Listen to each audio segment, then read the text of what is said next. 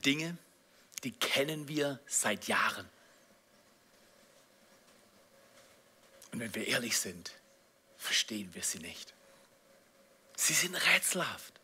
Rätselt ihr nicht auch immer wieder im Leben, wenn ihr Dinge beobachtet, wenn sich Dinge wiederholen, wenn Dinge passieren, die jeder Erklärung ermangeln? Rätselt ihr nicht auch? Es gibt Dinge, die kennen wir seit Jahren, aber die verstehen wir nicht. Könnte es sein, dass Karfreitag und Ostern auch so ist? An Karfreitag, Jesus stirbt. Ah, wenn er Gott ist, kann er nicht sterben. Und am Sonntag, dann wird er auferweckt von den Toten. Wie geht das? Wenn du tot bist, dann bist du tot, richtig? Meistens, außer in diesem Fall. Es gibt schon Dinge, die rätselhaft sind. Es gibt Dinge, die uns verunsichern. Ich will an diesem Karfreitag Abendgottesdienst eine andere Anfahrtsstrecke wählen für diesen Gedanken Karfreitag. Wie wäre es, wenn wir drei Stories erzählen von drei Männern? Und den ersten Mann, den will ich euch mal vorstellen als Kurt. Kurt war ein junger Mann, studierte, begabt, groß, schlank. Er wurde Ingenieur, ein aufstrebender Mann. Er wurde geboren 1912. Kurt war ein begabter Mann. Er wurde nicht nur Ingenieur, sondern er wurde Pilot. Und nicht nur wurde er Pilot, er hatte das Vorrecht von ganz wenigen hundert Leuten in Deutschland zu dieser Zeit, das erste düsenangetriebene Flugzeug zu fliegen. Einer der wenigen hundert, die das durften und konnten. Aber dieser Kurt war auch Nazi. Er war SS-Offizier. Er war aufstrebend. Er hatte Privilegien. Und er war verheiratet mit Gertrud. Gertrud war seine Frau, ein Jahr vor ihm geboren. Und diese zwei hatten eine Tochter und einen Sohn. Die Tochter heißt Efi und ist meine Mutter.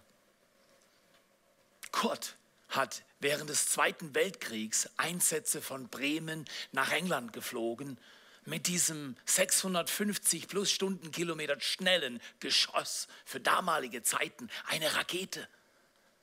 Aber er hatte im Gepäck Bomben, die unschuldiges Leben auslöschen sollten.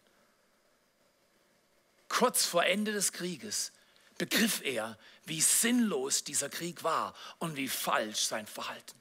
Aber da war es zu spät. Ende des Krieges war auch Ende seines Lebens. Kurz vor Ende des Krieges wurde er abgeschossen von den Engländern auf einer Rückwärtsmission wurde er abgefangen und das Leben dieses Vaters der sechsjährigen Tochter Evi wurde beendet. Sie erinnert sich heute noch an diesen Mann, ihren Vater, als einen großen Mann, distanziert, hart, mit großen, lauten Stiefeln. Ist doch interessant. Deine Geschichte mag ganz anders lauten. Deine Geschichte ist ganz anders. Aber siehst du Parallelen? Gab es auch in deinem Leben Dinge, die du dir nicht ausgesucht hättest? Ich glaube, meine Mutter hätte sie nicht ausgesucht, ihren Vater zu verlieren. Ihre Mutter war 34 und sie sechs. Diese kleine Familie mit zwei Kindern und einer Mutter, die überfordert war und depressiv wurde, auf der Flucht, ohne Mittel, abgelehnt. Die Distanz zur Schwiegermutter des verstorbenen Mannes war so schlimm, dass in dem geflüchteten Ort auf der Insel Fehmarn, wenn die Oma den Kindern und der Mutter begegnete, hat die Mutter die Kinder angeheißen, nicht zur Oma rüberzuschauen, die Oma nicht zu begrüßen, gerade an ihr weiterzulaufen. Hört sich das bekannt an? Gibt es in euren Familien auch Situationen, wo man nicht mehr redet? wo man nicht mehr miteinander kann, weil das, was vorgefallen war, war so schmerzlich, dass man nur noch schweigt, nur noch wegschaut. Gibt es Dinge, die so schmerzlich sind, dass sie rätselhaft werden? Diese junge Frau, meine Mutter, unsere Mutter, wurde 20 und lernte einen Mann kennen, der 25 Jahre älter war als sie, so alt wie ihr Vater gewesen wäre, wenn er noch gelebt hätte. Sie waren sich lieb. Und das erste von vier Kindern war auf dem Weg. Was man hinzufügen darf, ist, mein Vater, bevor er meine Mutter 25 Jahre jünger kennenlernte, war schon mal verheiratet. Und aus dieser Ehe gibt es fünf Kinder. Der älteste Sohn aus erster Ehe war so alt wie meine Mutter. Sag mal, das war eine besondere Beziehung. Das war nicht leicht. Da waren fünf Kinder, dann waren recht bald nochmal vier Kinder. Und dann, als ich acht, drei Viertel war, geschah das Schreckliche. Mein Vater im Jahr zuvor schon an einem Herzinfarkt stark erkrankt und geschwächt. Er litt, als ich kurz vor neun war, seinen zweiten Herzinfarkt und starb daran. Bemerkenswert ist, dass meine Mutter damals 34 Jahre war, genauso alt wie meine. Genau. Merkst du, wie alt ist deine Oma? Wo sieht es wie in deiner Familie aus? Wie liefen die letzten 30 oder 50 oder 80 Jahre deines Lebens? Gibt es Muster? Wenn ich dir jetzt hinzufüge, dass mein Bruder mit 34 den ersten von drei Herzinfarkten hatte, dann sagst du, wow, da stehen mir die Haare zu Berge. Gibt es da ein böses Skript? Gibt es Muster in Familien, die sich wiederholen? Stimmt der Satz vielleicht doch, der sagt, wer aus der Vergangenheit nicht lernt, ist verurteilt, sie zu wiederholen? Könnte es sein, dass man den Satz ein bisschen biegen könnte und heute sagen könnte an Karfreitag, wer aus der Familiengeschichte nicht lernt, ist verurteilt, sie zu wiederholen. Wer will schon Schmerz wiederholen? Wer will schon Tod wiederholen? Wer will schon Schweigen und Distanz wiederholen? Wir alle wünschen uns was anderes. Du magst dich fragen, was hat das mit Karfreitag zu tun? Karfreitag ist das Fest, an dem die Familien wiederhergestellt werden. Karfreitag ist für Menschen nicht nur einzeln, sondern zusammen als Clan, als Familie.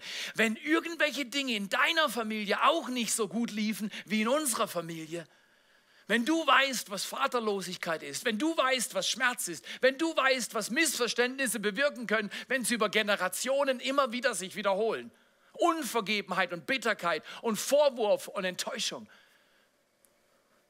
dann kannst du verstehen, was in unserer Familie auch prägend war. Interessant ist, dass meine Eltern Anfang der 60er Jahre eine wesentliche Begegnung hatten. Und ich will das den dritten Mann nennen, von dem ich heute erzählen will. Der erste war Kurt, der zweite, den erwähne ich jetzt, ist der Jakob und der dritte ist Jesus. Was ist mit Jakob? Jakob ist nicht 1911 oder 12 geboren wie meine Oma und Opa. Jakob wurde vor dreieinhalbtausend plus Jahren geboren und er wurde auch Tricksataner Täuscher genannt, weil als er im Bauch seiner Mutter war, war noch ein anderer Kollege im Bauch der Mutter, der hieß Esau. Du erinnerst dich. Und Esau war der, der an der richtigen Stelle war, kam zuerst raus. Das war damals das Los des Glücks, weil heute alle Kinder, wenn du 25 hast, alle 25 sind geliebt und wunderbar, oder? Aber damals, der Erste räumt alles ab und der Zweite schaut zu. Und der Dritte weiß gar nicht, dass es irgendwas zu nehmen gibt. Und deswegen, Jakob hat es anscheinend im Blut gehabt. Er sieht, dass der Erste rausgeht und er dachte, nein, nein, nein, nein, nein, komm wieder rein. Er hat an der Ferse gehalten. Ist das interessant? An wem hast du schon gehalten? Und zwar an Menschen, die dir vielleicht nicht gepasst haben, die dich verletzt haben, die dich überfordert haben, die dich vergessen, verachtet oder enttäuscht haben. Jakob wollte Erster sein, aber er war Zweiter.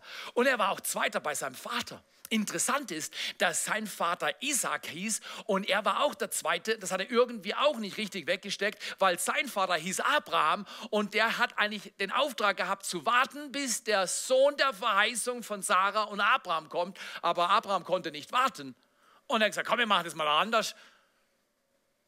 Wer von uns hat schon mal gesagt, komm, jetzt machen wir mal anders. Und dann ist er anders gelaufen und dann denkt, oh, anders war nicht gut. So, Abraham bringt Isaac hervor, Isaac bringt Jakob und Esau hervor, aber eigentlich müssen wir sagen Esau und Jakob. Und Esau und Jakob hatten lange, lange Zeit ihres Lebens eine schwierige Beziehung. Jakob war ein bisschen schlau und er war in der Küche. Esau war rau und er war auf dem Feld. Und Jakob hat seinen Bruder ausgetrickst, erst um sein Geburtsrecht, also sprich um Haus und Hof und dann um den Segen. Das heißt, die göttliche Dimension. Er hat sich den Segen seines Vaters erschlichen. Und Esau hat gesagt, kein Problem, Jakob, du kannst alles haben, aber du kannst auch mein Messer haben, ich stech's dir mitten durch den Ranzen. Das war sein Plan. Dazu kam es nicht, weil Jakob war schlau. Sofort nach dem Segen ging er stiften. Und Esau dachte, ich krieg dich. Jahre vergehen. Jakob ist jetzt erfolgreich. Jakob ist jetzt reich. Und wir denken manchmal, wenn wir reich sind, sind alle Probleme klein. Nee, Reichtum macht mit Problemen Folgendes. Reichtum vergrößert Probleme. Probleme gehen nicht weg, mit oder ohne Geld. Probleme werden in Mustern geboren und die Muster werden in Familien angelegt. Jakob rennt und rennt und rennt. Und er rennt in eine neue Familie, er sieht die Frau und er findet sie toll und er heiratet sie. Was er nicht versteht, ist, dass Jakob seinen Schwiegervater angedockt hat. Der war schlimmer als er. Und er fing an, ihn zu betrügen. Ist es nicht interessant? Wenn ich betrüge, werde ich betrogen. Und so wiederholen sich Muster und Muster und Muster. Du magst dich jetzt fragen, was hat das mit Karfreitag zu tun? Das hat sehr viel mit Karfreitag zu tun, weil Karfreitag ist der Tag, wo Gott sagt, ich setze ein Ausrufezeichen. Schmerz in Familien, Wiederholung von Schmerz, Wiederholung der gleichen Muster muss ein Ende haben, in dem jemand einen Anfang macht. Einen Anfang von Hinstehen, einen Anfang, den Platz zu nehmen derer, die schuldig sind, obwohl er unschuldig war. Das ist die dritte Story, das ist Jesus. Jakob war ein Schlawiner, das kann man so sagen. Und es hatte Jahre gebraucht, bis er ans Ende seiner selbst kam, sich mit seinem Bruder Esau versöhnte und in die Ordnung Gottes zurückkam. Wie wäre es, wenn deine Familie, wenn meine Familie, wenn unsere Familien, die noch kommen werden, in die Ordnungen Gottes zurückkommen würden? Aber manchmal ist es so, wie ein Hocker, der unter der Last der Familiengeschichte schier erdrückt wird. Und du fragst dich, der Hocker kann doch von meinem Gewicht nicht zerdrückt werden. Da hast du recht. Du bist aber nicht die einzige Person, die auf dem Hocker sitzt. Auf dem Hocker sitzt deine ganze Familie. All die Generationen, all die Muster, all die Dinge, die sich wiederholen. Und jetzt sagst du, ah, könnte es sein, dass ich der Zwerg bin, auf den Schultern eines Riesen und der Riese ist die Familiengeschichte? Könnte es sein, dass Karfreitag eine Geschichte ist der Erlösung ganzer Familien, nicht nur einzelner Menschen? Könnte es sein, dass heute, hier und jetzt, dein Glaube gestärkt wird, dass du sagst, ich bete für meine Familie, bis die Ordnung und das Leben wiederhergestellt wird? Es gibt einen Vers in der Bibel, der sagt, dass die zusammenhängenden Situationen in Familien nicht leicht sind, aber sie sind real. Und dieser Vers steht in 4. Mose 18, 14, Vers 18. Da heißt es, der Herr ist langsam zum Zorn und groß an Gnade, der Schuld und Treuebruch vergibt. Gott ist langsam zum Zorn und groß an Gnade. Er vergibt Treue, Bruch und Schuld. Aber Keineswegs lässt er ungestraft die Schuld. Die Schuld, die nicht vergeben wird, hat eine Wirkung, steht hier. Dass die Schuld der Väter heimgesucht wird an den Kindern der dritten und vierten Generation. Das heißt, hier bin ich, dann gibt es meine Mutter Efi und dann ist Opa Kurt da. Das heißt, die Schuld meines Opa Kurz hat noch Wirkung auf mein Leben, wenn dieser Vers richtig ist. Hochinteressant dann sollte ich mir überlegen, ob ich Karfreitag brauche, weil gegen die Kraft von Mustern und Wiederholung, von unversöhnter Geschichte kann man durch starken Willen allein nicht ankämpfen. Warum ist das so wichtig? Weil wir alle leiden unter Dingen in unserem Leben. Wir alle leiden zum Beispiel unter Ängsten. Wir leiden unter Angst. Sie klopft an. Und wir hören ihre Schritte. Und beim Hören der Schritte lähmt es unser ganzes Leben. Angst lähmt und zerrt an uns und zieht an uns. Aber manchmal haben wir nicht nur Angst, sondern wir denken an den oder die, die uns da verletzt hat, enttäuscht hat, übergangen hat. Und dann ärgern wir uns. Ich sage, nie wieder werde ich mein Herz öffnen. Ich ärgere mich so. Was wir nicht merken ist, dass mit unserer Angst und unserem Ärger werden wir hin und her gezogen. Sie sind unbarmherzige Knechtschaftstreiber und dann entsteht über die Jahre Hoffnungslosigkeit.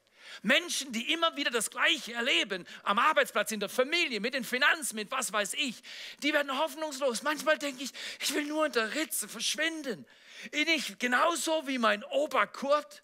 Soll es mir genauso gehen wie meiner Mutter? Ist mein Leid einfach nur eine Wiederholung all der Schmerzen vergangener Generationen? Ist es so wie mit dem Vater, den du kennst, der sich zurückzieht, wenn es schwierig wird? Wie viele Männer in diesem Land gibt es, die stiften gehen, wenn es schwer wird? Rückzug ist eine riesige Variante, die Männer immer wieder lähmt. Man kann sich zurückziehen in die Umstände, die hinter dem Fernseher sich verbirgen, verbergen. Man kann sich zurückziehen bei der Arbeit, hier auf dem Wald, wenn wir sagen, mach 100 Stehe Holz und dann ist gut. Was, da, da habe ich was geschafft. Aber weißt du was? Wenn du die 100 Stehe Holz hast, aber deine Angst zieht dich, oder die 100 Stehe Holz hast und die ärgerliche Situation reißt dich, oder die Hoffnungslosigkeit zieht dich zurück im Leben und du willst dich einfach nur noch verstecken, rückziehen, dann kommst du in deiner Einsamkeit drauf, oh, da gibt es eine Verletzung nach der anderen. Die hat mich verletzt und die war böse. Und dort hat sie extra geplant, mich so hinters Licht zu führen.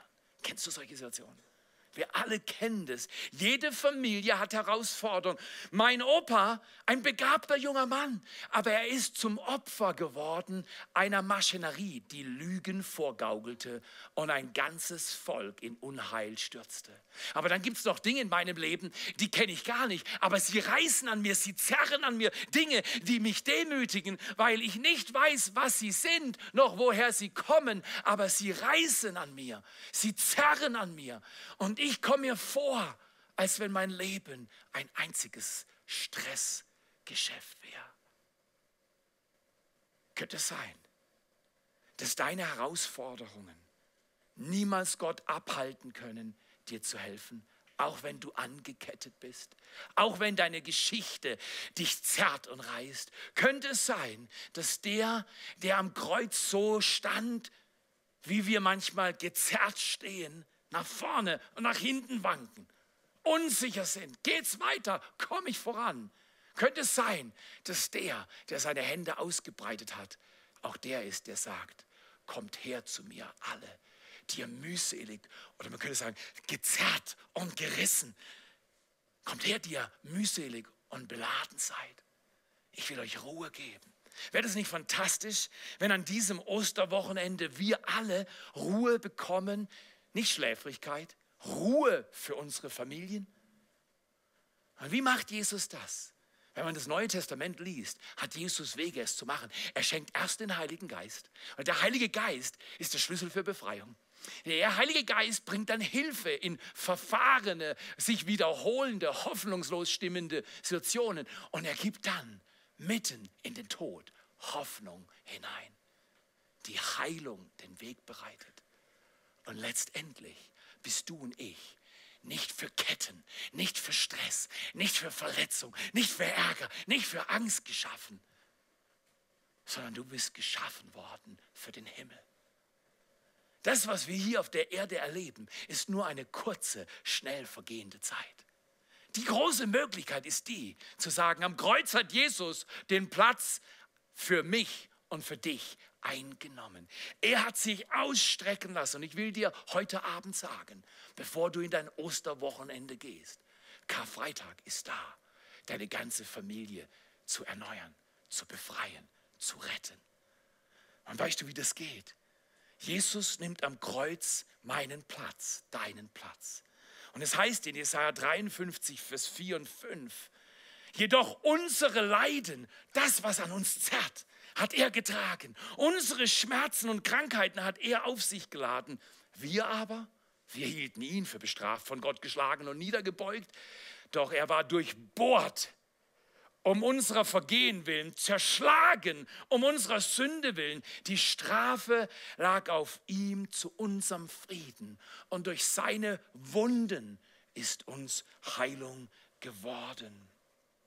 Könnte es sein, dass ich nicht auf ewig kämpfen werde, dass ich frei sein kann, wenn ich Jesu Platz am Kreuz für mich annehme, dass es Hoffnung gibt für Angst und Ärger und Verwundung und Rückzug. Könnte es sein, dass all die Schmerzen meiner Vergangenheit, all die rätselhaften Dinge meines Lebens an diesem Holz ein Ende finden?